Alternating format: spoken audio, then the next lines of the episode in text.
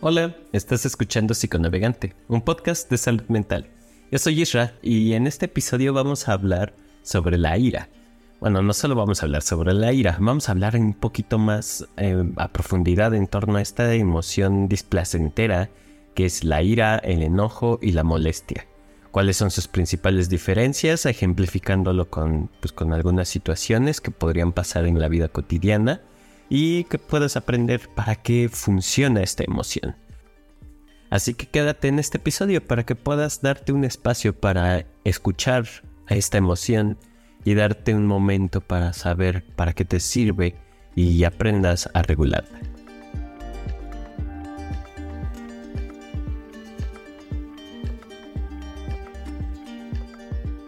Hola, espero que te encuentres muy bien.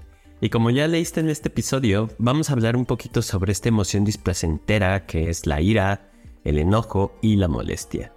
Eh, como dije en episodios anteriores, estas emociones son emociones básicas, ¿vale? Y como emociones básicas van a cumplir una función muy específica en el organismo.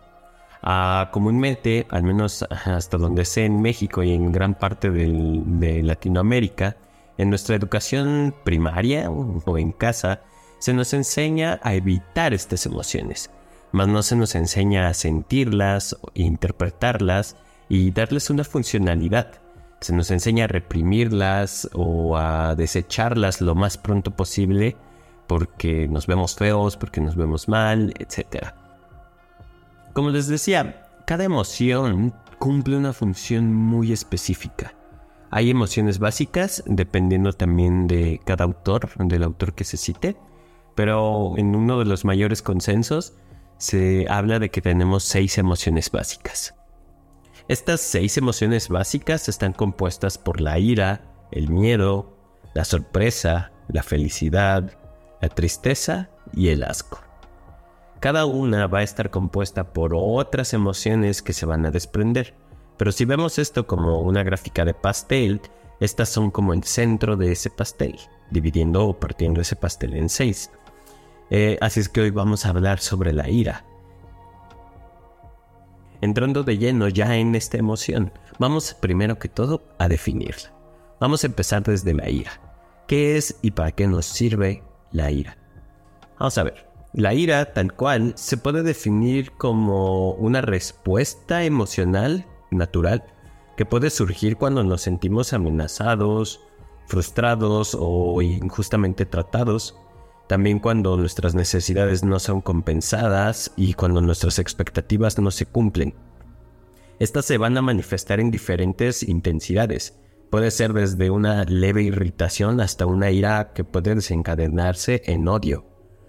Su principal función es señalar que algo de nuestro entorno o de nuestras relaciones no está funcionando correctamente o como quisiéramos es como una señal de alarma y de alertas que se encienden y en todas en rojo para identificar eh, y responder lo que puede ser amenazante, ya sea de manera física o de manera psicológica.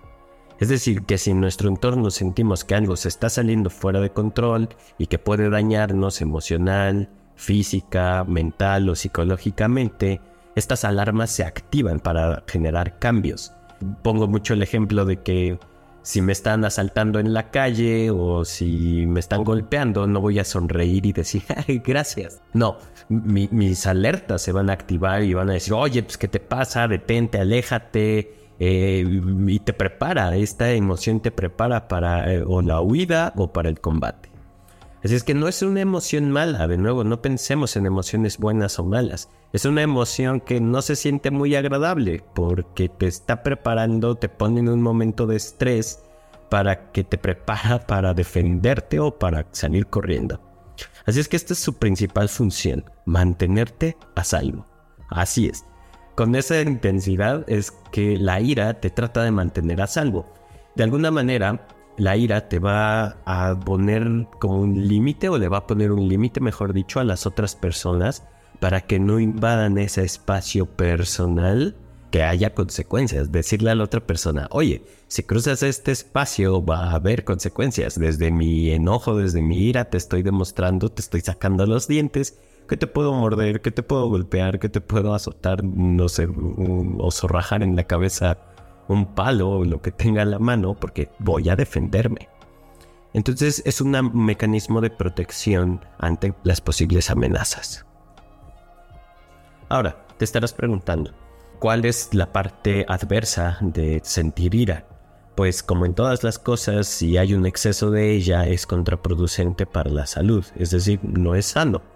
Y las emociones, en este caso la ira, no es el, el caso excepcional de que si se siente con exceso o sobremanera, esto puede ser contraproducente no solo de manera personal, sino también puede ser perjudicial para otras personas. Así es, la ira, así como las emociones como el enojo y la molestia, si no son bien llevadas, pueden afectar no solo de manera personal, sino también de manera social si no se expresan correctamente. Así es que en este momento me gustaría hacer esta diferencia entre la ira, el enojo y la molestia. Ahora bien, ¿por qué es preciso señalar sus diferencias? Y es que en ocasiones nos quedamos únicamente como encapsulados en una sola emoción. Estoy enojado, estoy enojado, estoy enojado, estoy enojado, o estás enojada, estás enojada, estás enojada y no logramos diferenciar o verbalizar el grado de intensidad de nuestra ira. Es importante saber que en ella existen grados de intensidad, porque si a todo le asignamos enojo y ya es como la misma paleta de colores para pintar la vida con eso, eh, pues es obvio que va a sentirse de sobremanera. Es muy puntual poder hacer una diferencia entre cada una de ellas. Ya definimos un poquito la ira qué es y que es una reacción pues natural de alguna manera y que todos los seres humanos la sentimos. Pues es una respuesta física también elevada, o sea, eleva también tus niveles de estrés y reacción, o sea, es más reactiva la ira, tiene mayor intensidad. Ejemplificamos un poquito la ira. Imaginemos que tú estás, no sé, formado, formada en la fila del banco y es una fila así enorme esa fila. Y a alguien de repente se le ocurre llegar y colarse en la fila, meterse en la fila, pero además de, colarse y ponerse enfrente de ti, te empuja y te tira tus cosas. es muy probable que tu reacción no solo sea enojo, sino que haya ira en torno a ello, porque te está primero tratando injustamente, porque no está respetando las reglas, porque te está empujando y está tentando contra una... es una agresión física, no es violencia, es una agresión física entonces, tu, tu mecanismo emocional, tu psique, va a desarrollar esta eh, emoción para defenderte, decirle, oye, pues, ¿qué te pasa? O sea, no siempre vas a reaccionar como, oye, disculpa, creo que te metiste a la fila. Y la otra persona va a decir, no, pues yo estoy aquí, ¿no? o sea, no, no, no vas a reaccionar siempre de ese modo. Es natural que te llenes de ira para poder también defenderte y hacer respetar tus derechos y tener este sentido de justicia en torno a lo que se está haciendo llevando de manera social. Eh, otro ejemplo también muy común es cuando vas manejando. Y si vas manejando y alguien se te mete y además te choca, porque ves desde hace dos semáforos atrás que viene manejando con poca prevención y pues sientes una amenaza de que chocó tu vehículo de que tal vez, no sé, un daño físico pudo haber o que pudo desencadenar en algo más grave, pues no vas a bajar como de, oye, ¿estás bien? Eh, yo, yo, yo estoy bien. No, o sea, vas a bajarte con, mucha ira. Oye, ¿qué te pasa? Eh, desde hace rato vengo viendo que vas manejando pues muy mal, etcétera. O sea, vas a defenderte. Es como se puede interpretar la ira. Es una reacción verbal, física, emocional y psicológica muy, muy intensa. Ahora, ¿cuál es la diferencia con el enojo? El enojo digamos que es como un término un poco menos intenso que la ira. El enojo es muy similar a ella, cumple exactamente la misma función, es por eso que a veces se confunde entre la ira y el enojo.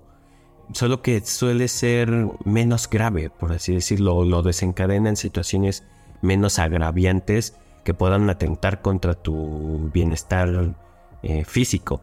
A diferencia de la ira, el enojo no necesariamente implica una amenaza directa a la seguridad o a una violación de tus derechos.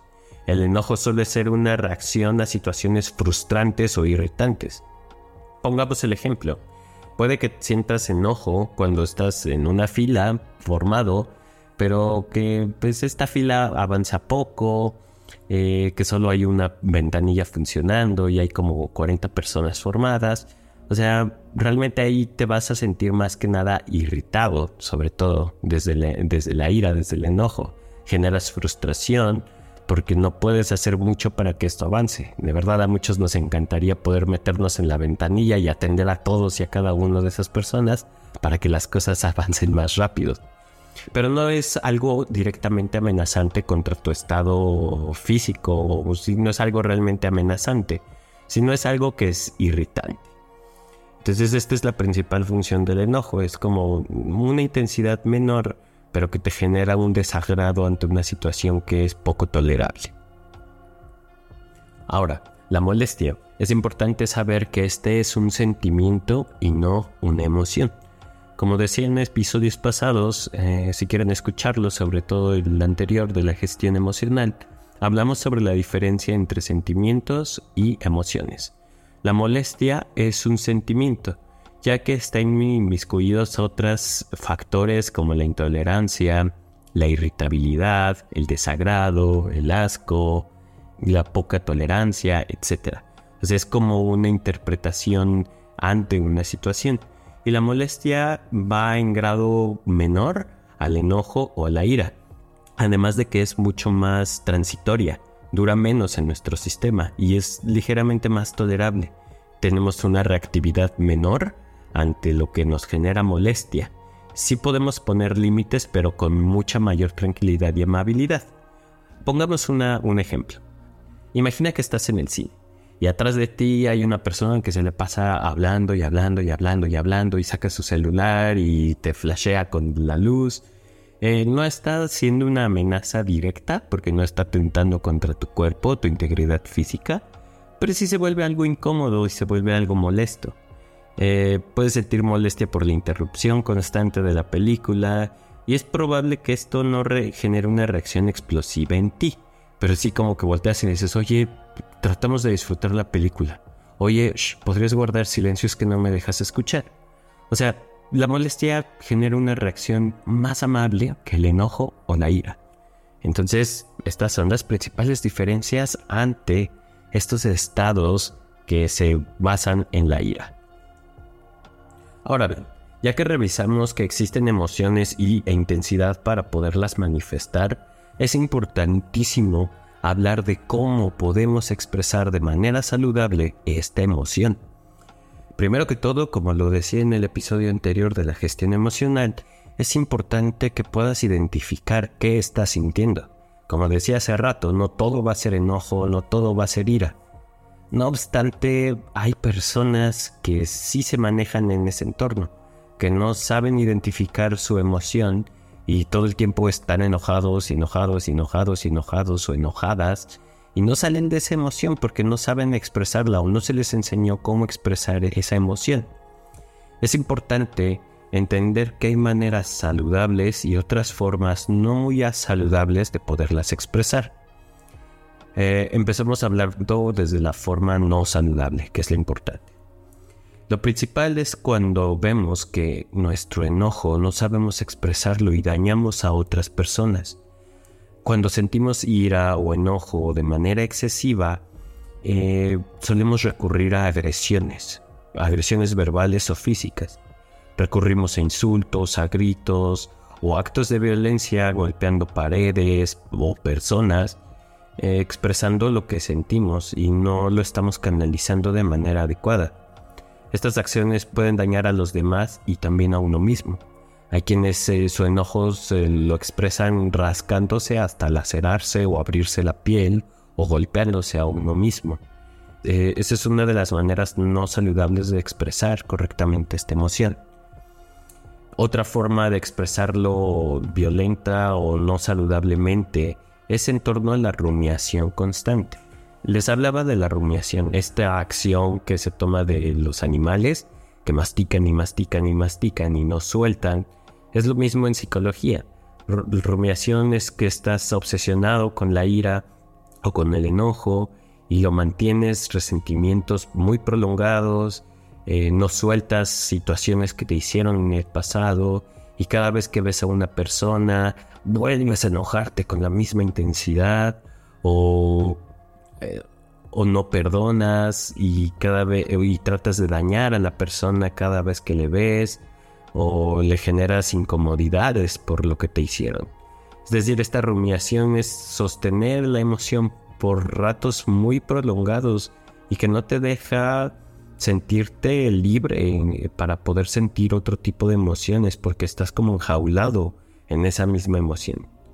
Otra forma de expresar no saludablemente el enojo, la ira, es desde la supresión o la represión emocional.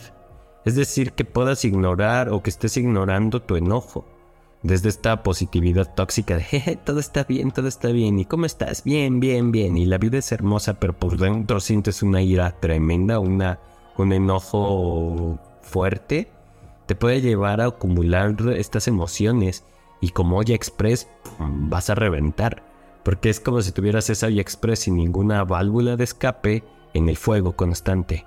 Va a incrementar la temperatura, va a incrementar la presión y literalmente es así con esta emoción. Si no la retiras del, fuego y le pones un chorrito de agua para que se enfríe, em, es muy probable que esto explote. Y es muchas veces cuando dices, ay, es que estaba enojado y no supe qué decir porque ni yo misma o yo mismo me reconocí. Pues obviamente porque lo estuviste conteniendo y reprimiendo y reprimiendo hasta que ya no aguantaste y sacaste todo y se desbordó. Es preciso poder expresar estas emociones siempre de una manera saludable. Créanme que no hay, o yo como psicólogo, como profesional de la salud, no he encontrado una mejor manera más saludable de canalizarlo a algo funcional. Y muchas veces ejercicios de impacto son importantísimas para llevar este tipo de emociones de una manera saludable, como box, pesas, este, una carrera rápida, eh, o tampoco es que tengas que hacer ejercicio. También si tienes una almohada, golpear esa almohada o tener una de estas como arenas cinéticas en el escritorio y pam, pam, pam, golpearlas cada vez que tu jefe te hace enojar, etc. Hay miles de formas de expresar esta emoción, pero normalmente es desde una expresión eh, agresiva, de una expresión eh, fuerte. Entonces utilizar esa energía emocional a algo que te ayude a canalizarla de manera sana es súper importante. En torno a esto, es importante que puedas también expresar tus emociones de manera saludable, es decir, eh, desde la comunicación asertiva, que puedas expresar tu ira y tu enojo eh, de manera clara y muy respetuosa sin atacar o culpar a los demás, como esto de es que mi jefe me hizo enojar. Bueno, tu jefe hizo acciones que te molestaron. Quien decide enojarse eres tú. Por ejemplo, como expresar de me siento frustrado cuando no cumplen con los plazos acordados o me siento atacado cuando me regañas en frente de los compañeros de trabajo. Es importante poderlo expresar, pero no solo basta con expresarlos. Es súper importante, y hago énfasis en esto, aprender a establecer límites. De nada va a servir comunicar lo que nos molesta si no se generan acciones para también contrarrestarlas, poniendo límites, reconociendo primero nuestros propios límites y hacerlos respetar. Hacerlos respetar primeramente con uno mismo y después con los demás. Esto es importante porque si no ponemos un límite, siempre vamos a sentir esta amenaza, que alguien pasa, entra y sale de este espacio personal y vamos a sentir una constante eh, amenaza y vamos a estar todo el tiempo reactivos y tensos porque sentimos que nos van a estar atacando. Es importante establecer límites como, oye, eh, me molesta que hagas esto, me gustaría ver que pudiéramos llegar a acuerdos para que esto no vuelva a suceder, oye, esto que sucedió tal vez eh, pues esperaría que no se repitiera y si se repite esto va a suceder o yo voy a reaccionar de esta manera, te lo digo de anticipado para que tengas conocimiento de esto. Poner límites no es solo como marcar lo que no se tiene que hacer, sino también las consecuencias que pueden existir.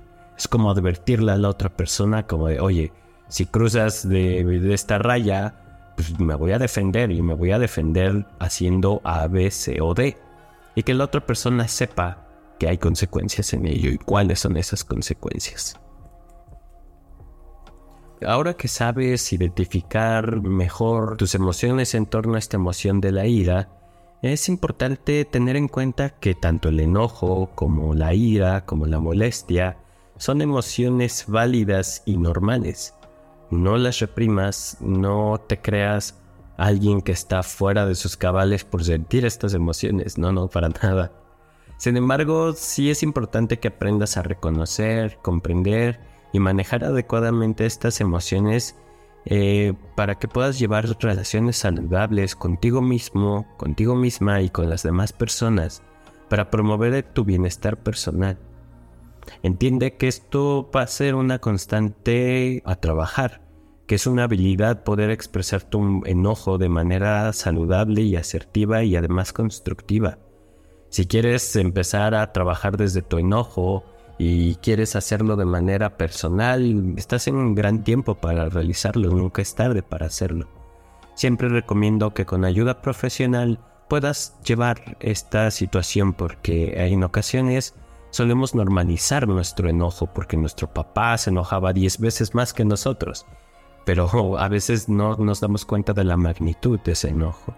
Ir con un profesional para que nos ayude a observar cuál es ese tipo de magnitud es súper importante para nuestro progreso. Entendiendo que esto es una habilidad que se va a ir formando y que a la primera es probable que no te salga, pero con constancia y con mucha determinación esto va a poder desarrollarse como una habilidad para que te sea asertiva y además constructiva. Es parte de la gestión emocional o del aprendizaje emocional. El enojo no es malo, sino que te va a tratar de mantener a salvo. Así es que, la próxima vez que te enojes, trata de mantener la calma, respirando, conteniendo, pero además expresando y estableciendo límites. Y bueno, hasta acá el episodio de hoy. Espero que te haya gustado. Si tienes algunas dudas sobre el enojo, ya sabes que me puedes contactar, ya sea como por redes sociales. Me encuentras como arroba psiconavegante en todas las plataformas, Instagram, Facebook, TikTok y YouTube, me parece. En mis redes sociales viene el número profesional eh, de trabajo para poderte atender si es que tú también decides o quieres iniciar un proceso psicológico. Yo con toda confianza te puedo dar ese apoyo o orientarte con otro profesional que esté cerca de ti. ¿Vale? Así es que nos escuchamos para el siguiente episodio. Cuídate mucho y te mando un fuerte abrazo. Bye.